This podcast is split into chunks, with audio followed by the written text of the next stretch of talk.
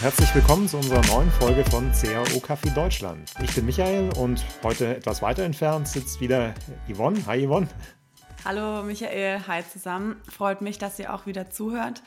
Heute mal aus dem Homeoffice und nicht wie sonst immer aus dem Büro. Ja, wir haben heute auch wieder einen richtig coolen Gast. Und zwar diesmal haben wir Malte Landwehr eingeladen, Head of SEO ähm, bei Idealo. Hi Malte.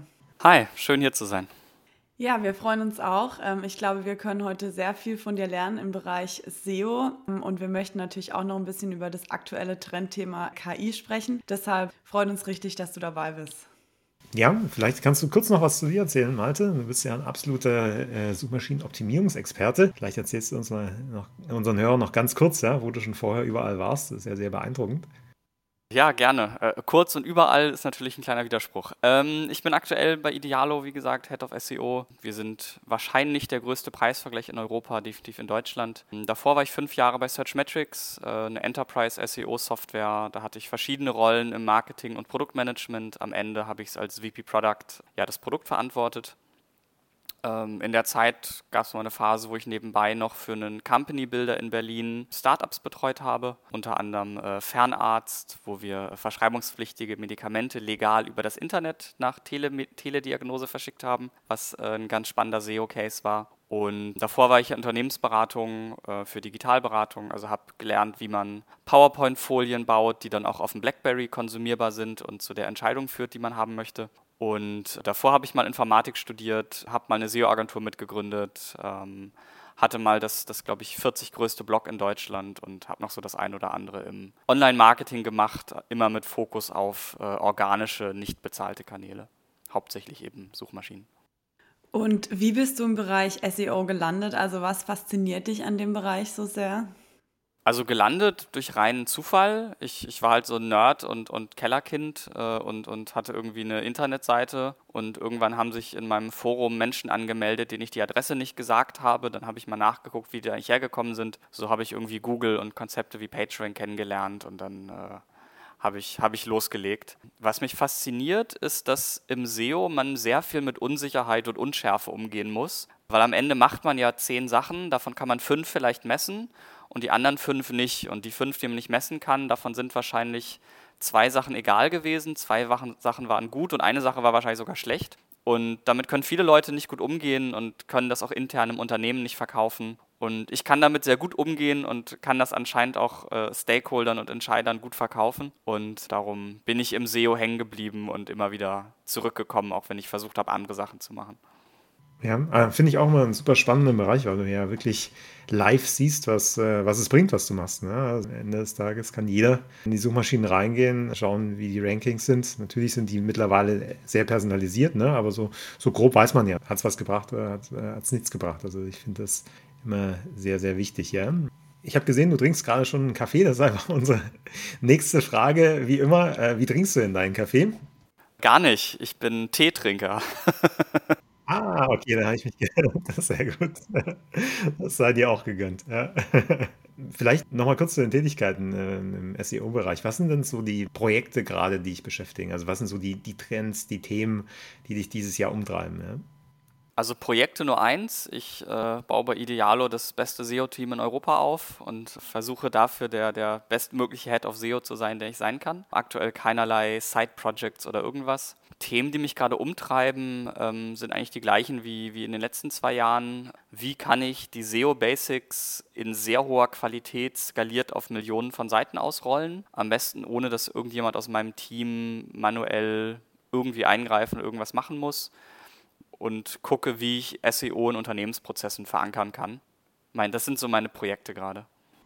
Warum würdest du sagen, ist SEO für Unternehmen so wichtig? Also warum sollten die Hörer, die sich jetzt bei uns damit schon beschäftigt haben, aber vielleicht nicht so intensiv, unbedingt da mal einen engeren Blick reinwerfen?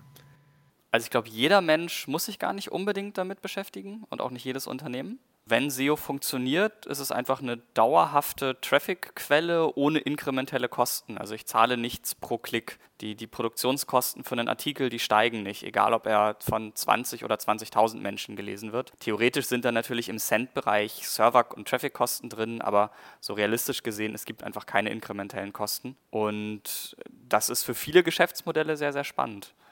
Aber es ist kein Muss. Und ich würde zum Beispiel vielen Startups davon abraten, außer es ist ein Kernteil ihrer, ihrer Go-to-Market-Strategie. Aber für ganz viele Firmen ist es am Anfang nicht der wichtigste Hebel. Aber für viele Unternehmen ist es das auch. Und äh, gerade so für Marktplätze, Aggregatoren, Preisvergleiche, äh, wo man eben sehr, sehr viel Inventar hat, da macht SEO total Sinn und kann zu unglaublich guten Skaleneffekten führen.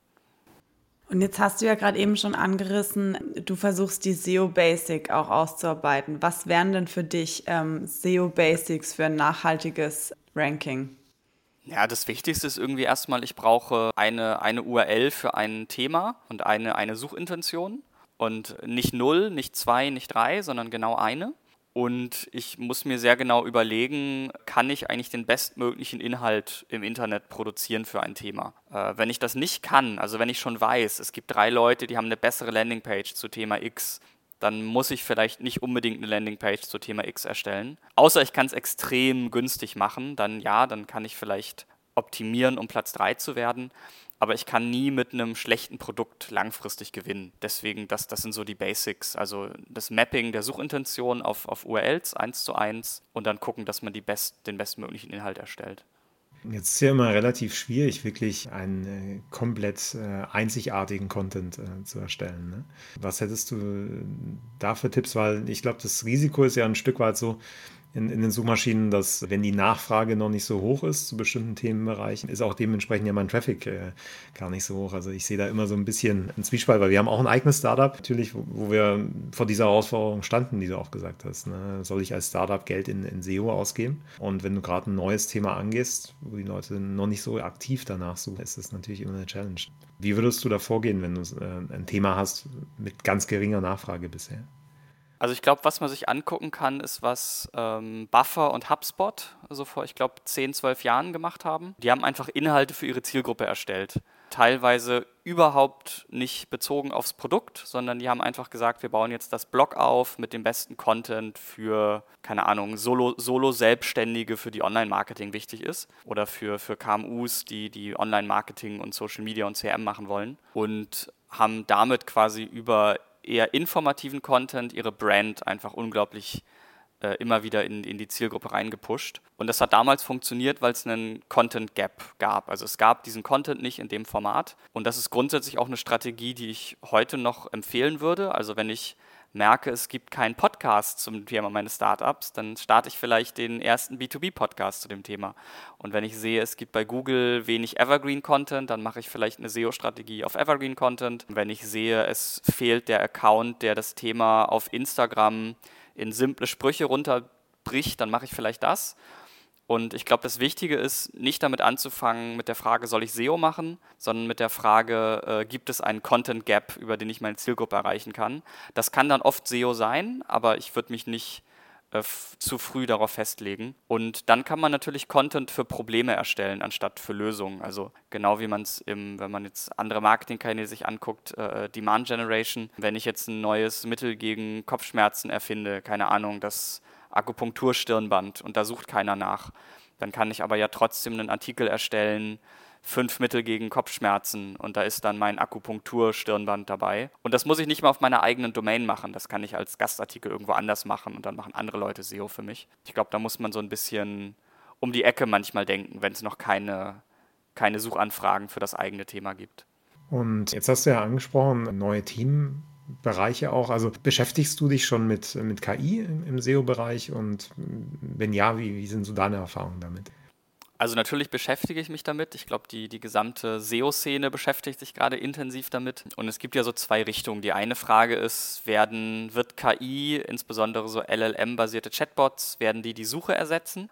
Ähm, ich glaube, da demonstriert Bing gerade sehr nett für uns alle, dass das nicht der Fall sein wird. Es gibt irgendwie jeden zweiten Tag, nee, eher jeden Tag mehrmals einen Skandal, dass dieser Bot von Bing trotz Quellenangabe falsche Fakten raushaut, ähm, weil ein LLM eben kein Store of Knowledge ist, der, der ein, ein, ein äh, Informationstupel wiedergibt, sondern ein System ist, das das nächste Wort rät, basierend auf Kontext. Da kommen oft richtige Antworten raus, sogar meistens, aber wenn Fakten wichtig sind, eben manchmal auch nicht.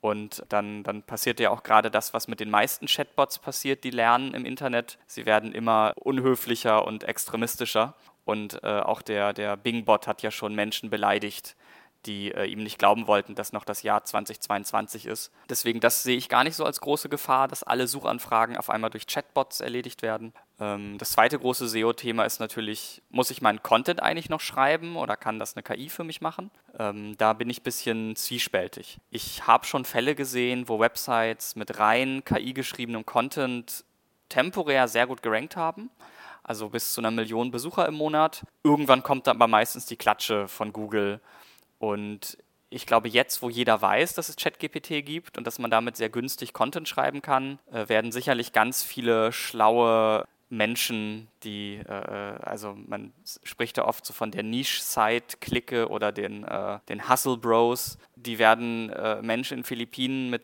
3 Euro äh, pro Stunde bezahlen, dass sie 300 Texte am Tag mit ChatGPT schreiben in WordPress-Blog kopieren und, und online stellen. Und solche Geschäftsmodelle sind auch schon live ähm, und, und funktionieren teilweise auch.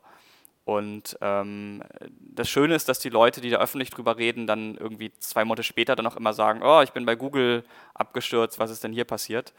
Deswegen dauerhaft ist das reine also das einfach nur Texte schreiben lassen und per Copy-Paste auf die Website zu packen, ist keine nachhaltige SEO-Strategie. Ich glaube, dass es beim Thema Effizienzsteigerung ganz viele Möglichkeiten gibt. Also dass KI mir zum Beispiel hilft, einen ein, ein Draft zu schreiben oder mir hilft, wie kann ich meine Kapitel strukturieren, äh, mir beim Brainstorming hilft oder mir auch einfach Feedback gibt und äh, mir sagt, hey, du hast dieses Thema gar nicht berücksichtigt. Und ähm, ich meine auch sowas wie die Rechtschreibkontrolle in Microsoft Word oder Grammarly äh, geht ja auch schon teilweise in diese Richtung, gerade wenn es dann so um das Umschreiben von Grammatik geht. Und ja, ich glaube, da kann man einfach als, als Marketer mit einem KI-Tool viel, viel effizienter sein als Marketer ohne KI-Tool. Aber ich glaube nicht, dass KI-Tools grundsätzlich Prozesse im SEO komplett ersetzen werden, sondern sie werden einige Prozesse einfacher, skalierbarer und bezahlbarer machen. Ja, ich sehe es ein bisschen anders, um ehrlich zu sein. Also wir kommen ja auch aus dem Bereich und unsere Erfahrung, die wir bisher so gemacht, ist eben die, dass, dass diese, das ganze KI-Thema relativ ähnlich aus meiner Sicht wie SEO funktioniert. Ne? Das heißt, du hast wahnsinnig viele Stellschrauben, äh, die dafür sorgen, äh, dass am Ende ein gutes Ergebnis rauskommt. Und die Erfahrung, die wir machen, wenn wir Texte für Unternehmen generieren, ist tatsächlich immer die, und das sage ich auch immer unseren, ähm, unseren Leuten, am Ende des Tages wird der Kunde uns immer danach bewerten, wie gut der Autor ist. Ne? Wie gut ist dieser Text. Ne? Äh, und ich sehe es im Suchmaschinenbereich mit künstlichen äh, mit Texten über künstliche Intelligenz recht ähnlich. Also ich glaube, dass am Ende des Tages in Google immer der gute Content gewinnt ne, über die Jahre. Egal, ob der jetzt manuell oder äh, künstlich erstellt wurde. Das Thema momentan ist, glaube ich, nur, dass viele äh, die KI noch zu plump einsetzen, sodass daraus eben kein guter Content entsteht. Ich glaube, dass das das Problem ist. Ja? Also ich tue mich noch ein bisschen schwer damit, auch mit diesem Thema, kann Google äh, überhaupt KI-Content erkennen und wenn ja, wie? Halte ich für etwas schwieriger, vor allem wenn man trainierte Modelle ansetzt und, äh, und, und, und, dass das wirklich passiert. Ich glaube allerdings, was Google sehr leicht erkennen kann, ist eben schlechten Content ne? und, und Content, der bei Nutzern nicht gut ankommt. Ne? Ähm, und ich glaube, dass das wahrscheinlich momentan eher so das Thema ist aus meiner Sicht. Aber da steckst du wahrscheinlich, also nicht nur wahrscheinlich, da steckst du tiefer drin, was das Suchmaschinenthema angeht. Also, also, wo ich dir total zustimme, ist, dass Google eigentlich egal ist, ob es KI geschrieben oder menschlich geschriebener Content ist. Es geht um die Qualität. Und langfristig, glaube ich, wird das auch wirklich so sein, dass es einfach egal ist. Und es gibt ja auch jetzt schon Use Cases, wo KI geschriebener Content sinnvoll ist. Also wenn man auf Google News nach äh, MDAX sucht, dann findet man einen Haufen Artikel, die nicht von Menschen geschrieben sind, die die Entwicklung des MDAX in den letzten 60 Minuten beschreiben.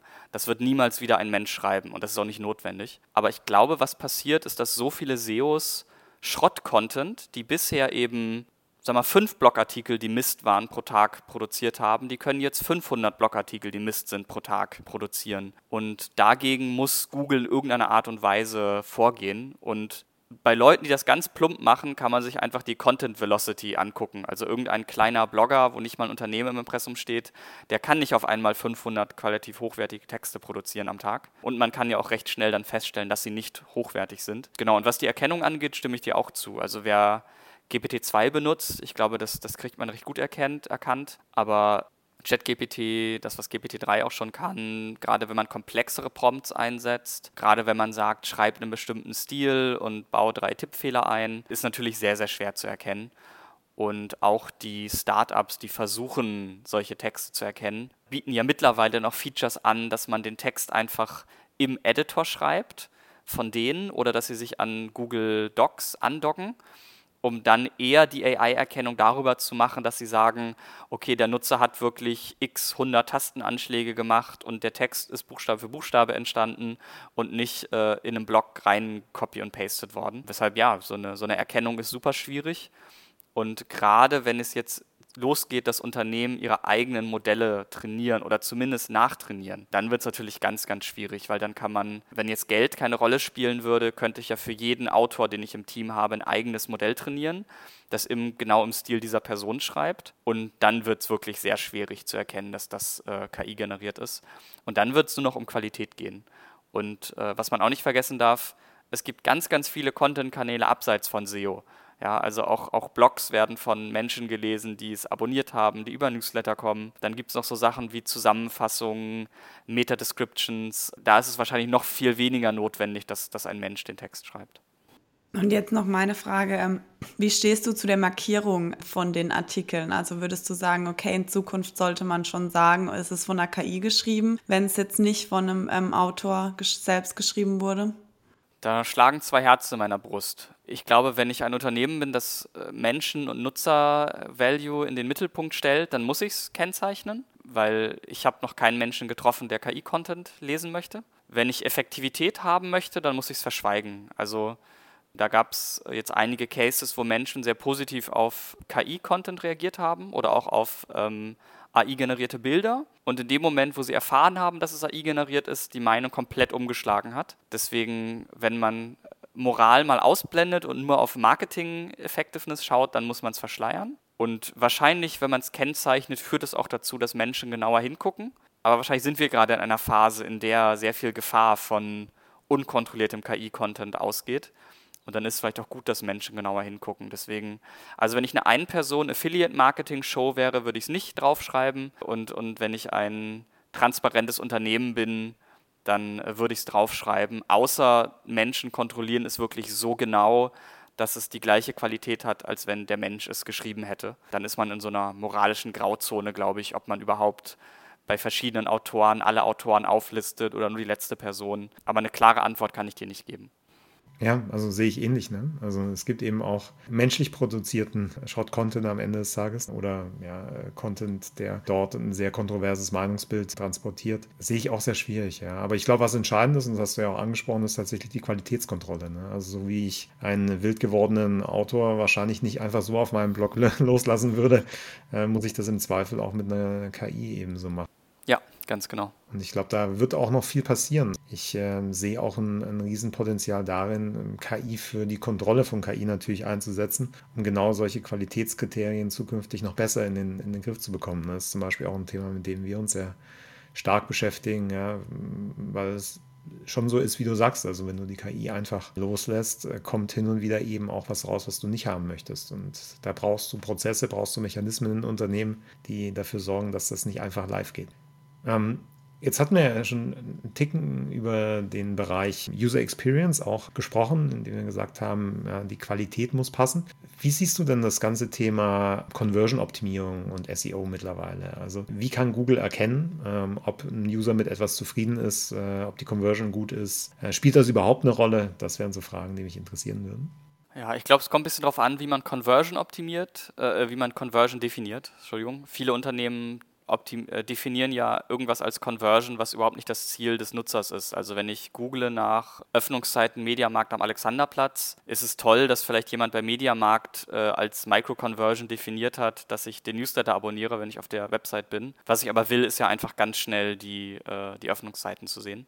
Ich glaube, dass Google sehr wichtig ist, dass wenn sie Nutzer irgendwo hinschicken, dass die ihr Ziel erreichen diese Zielerreichung muss, wie gesagt, nicht das sein, was ein Unternehmen als Conversion sieht. Und das wahrscheinlichste Modell, was sie da benutzen, ist Long-Clicks versus Short-Clicks. Das heißt, Nutzer klickt auf ein Ergebnis, kommt nicht zurück zu Google oder kommt zurück und sucht nach was komplett anderem, war wahrscheinlich erfolgreich. Und ein Shortclick ist eben, Nutzer klickt auf eine Website, kommt zurück, sucht das gleiche nochmal auf Google oder etwas sehr ähnliches, dann war das wahrscheinlich keine so erfolgreiche Session. Und ähm, wenn Google dann ein bisschen die Rankings durchmixt, dann können sie noch lernen, dass es für bestimmte Keywords normal ist, dass Menschen auf drei Ergebnisse klicken, dass es für andere Keywords normal ist, dass Menschen ihre Antwort finden und, und gut ist. Und sie könnten sogar messen, ob Menschen die Antwort schnell finden oder ob das eine Weile dauert, etc. etc. Deswegen eigentlich würde ich sagen, SEO und Conversion-Optimierung gehen sehr Hand in Hand, wenn die Conversion aus Nutzersicht gedacht ist. Im Alltag erlebe ich sehr oft, dass es Dinge gibt, mit denen man die Conversion Rate verbessern kann, die schlecht für SEO sind und umgekehrt. Das liegt teilweise auch daran, dass wenn man etwas tut, was gut für SEO ist, man zusätzlichen inkrementellen Traffic bekommt, der einfach eine etwas andere Suchintention hat, vielleicht noch etwas früher im Funnel ist, dann wird die Conversion Rate natürlich schlechter. Und da muss man auch aufpassen, dass man nicht in so eine Optimierungsfalle läuft, dass man immer nur den absoluten Bottom-of-Funnel-Content mitnimmt. Und dann gibt es natürlich noch Elemente, die können Conversion fördern sein, äh, machen das Crawling der Website aber für den Googlebot schwieriger. Da muss man dann schauen, ob man da irgendwie drumherum gehen kann. Und ja, am Ende ist es aber manchmal schwierig, beides unter einen Hut zu bringen. Ist ja auch der Grund, warum viele Unternehmen dann zwei Landingpages haben, eine öffentliche und eine nochmal weiter durchoptimierte für ähm, bezahlte Kanäle. Kannst du für die Elemente, die eher nicht so gut für SEO sind, ähm, konkrete Beispiele nennen? Ähm, naja, manchmal ist es gut, Text wegzulassen, weil die Menschen, die schon ganz am Ende des Funnels sind, die wollen einfach nur irgendwo draufklicken und je weniger Content ist dann manchmal, desto besser. Für SEO ist es aber gut, ein bisschen Content zu haben und wahrscheinlich ist dieser Content auch gut für Leute, die noch weiter oben im Funnel sind. Das ist eben dann wieder dieses Thema Conversion Rate versus Gesamtmenge an Conversions. Und äh, du hattest es ja schon angesprochen, dass es eben gerade eine, eine, größere Veränderung auch im Suchmaschinenmarkt gibt äh, durch ChatGPT. Wie siehst du das Thema? Also du hast ja gesagt, momentan sind die Ergebnisse bei Bing noch nicht ganz zufriedenstellend. Denkst du, das wird sich ändern? Und wenn ja, was hat das für einen Impact dann auf, äh, auf die Suchmaschinenoptimierung? Also ich glaube schon, dass das Ganze besser werden kann. Die Frage ist, ob es dann jemals bezahlbar sein wird. Ich glaube, das unterschätzen viele Menschen, wie günstig eine Google-Suche im Vergleich zu einem Gespräch mit ChatGPT ist. Ich glaube, dass es für so informative Suchanfragen äh, sehr viel Traffic kosten kann. Ich sehe da noch einen sehr interessanten Bewegung dann, warum Menschen überhaupt noch ihre Inhalte Google zur Verfügung stellen und ob es so eine Leistungsschutzrechtklagen wieder geben wird, äh, ähnlich wie das ja auch bei der Bildgenerierung ist, wo es ja schöne Effekte gibt, dass einige Bildgenerierungstool dann auch direkt das Getty Images äh, Watermark mit in die Bilder einbauen, weil sie das gelernt haben, dass zum Beispiel Sportfotos immer dieses Getty Images Watermark haben.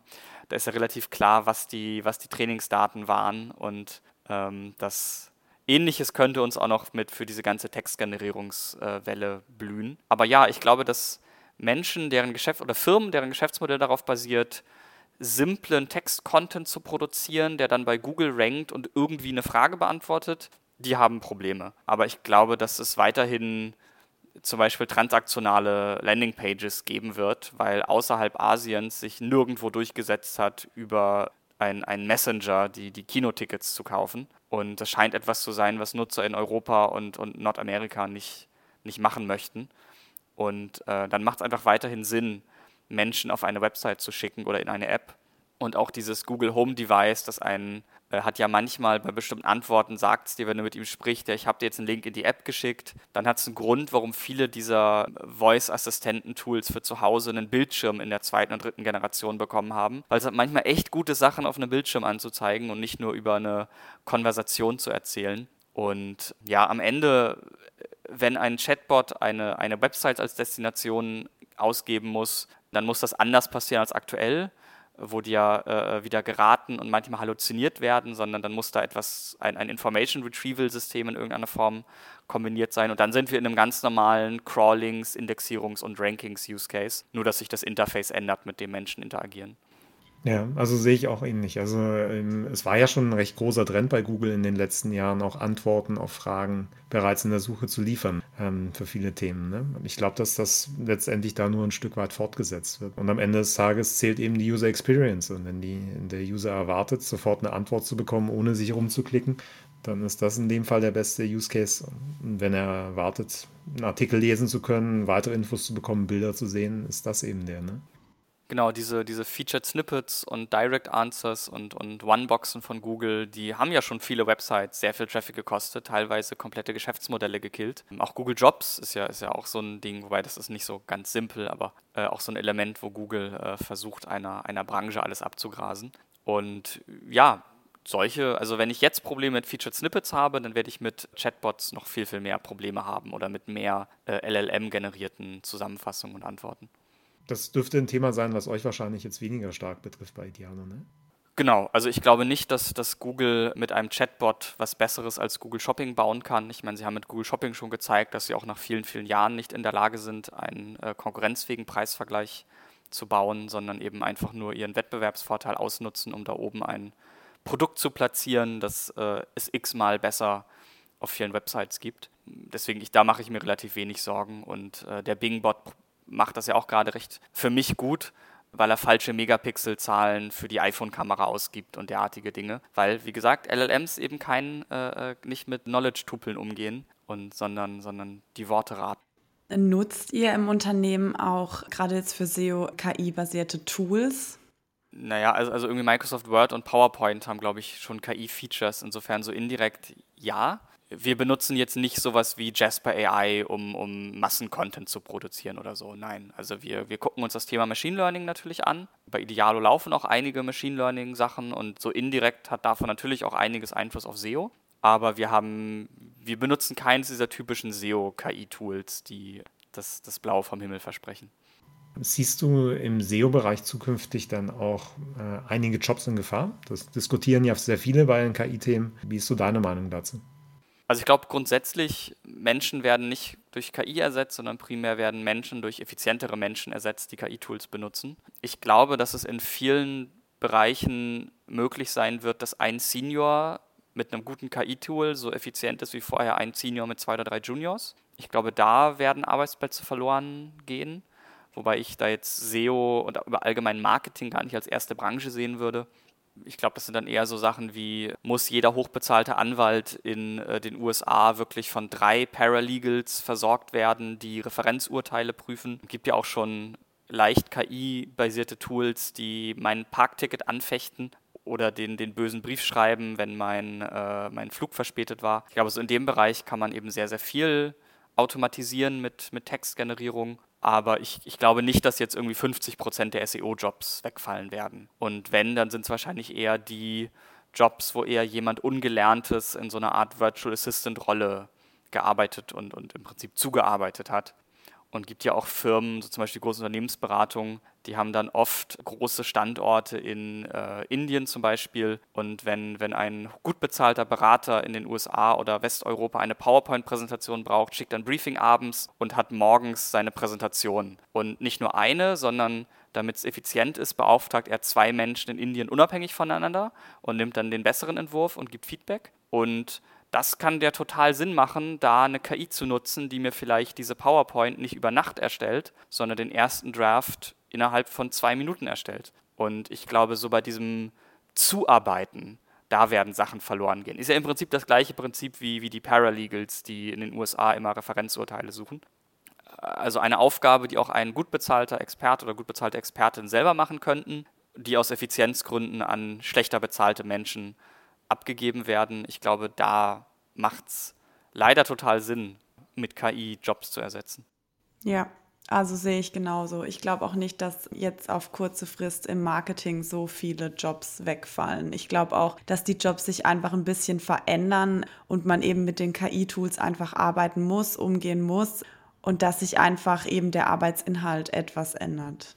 Also ich, ich denke auch, ja. Ich glaube, dass du im, im SEO-Bereich wahrscheinlich zukünftig, wenn du KI einsetzt, die Zeit, die du vorher mit dem Google-Algorithmus verbracht hast, zukünftig wahrscheinlich stärker mit Prompts äh, verbringen wirst, im Zweifel dann einen guten Output zu bekommen. Und mh, was die anderen Tätigkeiten angeht, glaube ich auch, dass viele das Thema Arbeitsplatzverlust dort äh, überschätzen, weil wir hatten es ja vorhin in der Diskussion auch schon darüber, eine KI äh, muss auch überwacht werden, die muss trainiert werden Du musst permanent Feedback geben. Das sind ja auch alles Dinge, die man zwar vielleicht zukünftig stärker automatisieren kann, aber komplett automatisieren wird man es nicht können. Und da, da wird es auch da noch Leute brauchen, die, äh, die da einen Blick drüber werfen und, äh, ähm, und damit arbeiten. Ne? Also ich glaube, dass diese Gefahr nicht so hoch ist, wie viele denken.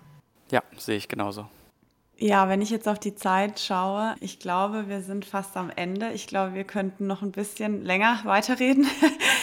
Aber jetzt noch so ein bisschen als Abschluss. Äh, Malte, wenn ich mich jetzt bei SEO fortbilden möchte, weiterbilden möchte, kannst du um, Tipps geben, wo ich das machen kann? Also gibt es bestimmte Blogs, Podcasts, auf die ich lesen kann? mir auf Twitter und LinkedIn folgen. Nein, ernsthaft, es gibt drei gute Podcasts. SEO Presso von Björn Darko, der OMT-Podcast von Mario Jung und der SEO-Driven Podcast von äh, CBS, Christian Boris Schmidt. Das sind so drei Podcasts, die ich empfehlen würde. Einfach mal auf Spotify abonnieren und wenn ein Thema dabei ist, das interessant klingt, mal eine Episode anhören. Das ist vielleicht ein guter Weg, um mehr über SEO zu lernen. Ja, wen würdest du denn empfehlen, dass wir noch in unseren Podcast einladen? Wer äh, würde nochmal spannende Aspekte in das Thema CAO reinbringen aus deiner Sicht? Also die Frage hat mir im Voraus geschickt, habe ich ein bisschen mal nachgedacht. Raphael Bauer, das ist der beste Interims-CTO, mit dem ich bisher zusammenarbeiten durfte. Der war bei Searchmetrics, Mr. Specs, Safdesk, Zalando, StudiVZ. Genialer Typ, den, den würde ich mir hier mal wünschen. Ja, super. Äh, ich glaube, den schreiben wir direkt an. Ja, war super spannend, Malte. Vielen Dank. Ja, äh, wir haben wahnsinnig viel äh, zum Stand von SEO heute gelernt. War uns eine große Ehre, dich als SEO-Fachmann von Idealo hier zu haben. Ja, wünschen wir dir viel Erfolg, ja, und würden uns freuen, dich bald mal wieder hier begrüßen zu dürfen. Immer gern und danke für die Einladung. Hat sehr viel Spaß gemacht. Oh.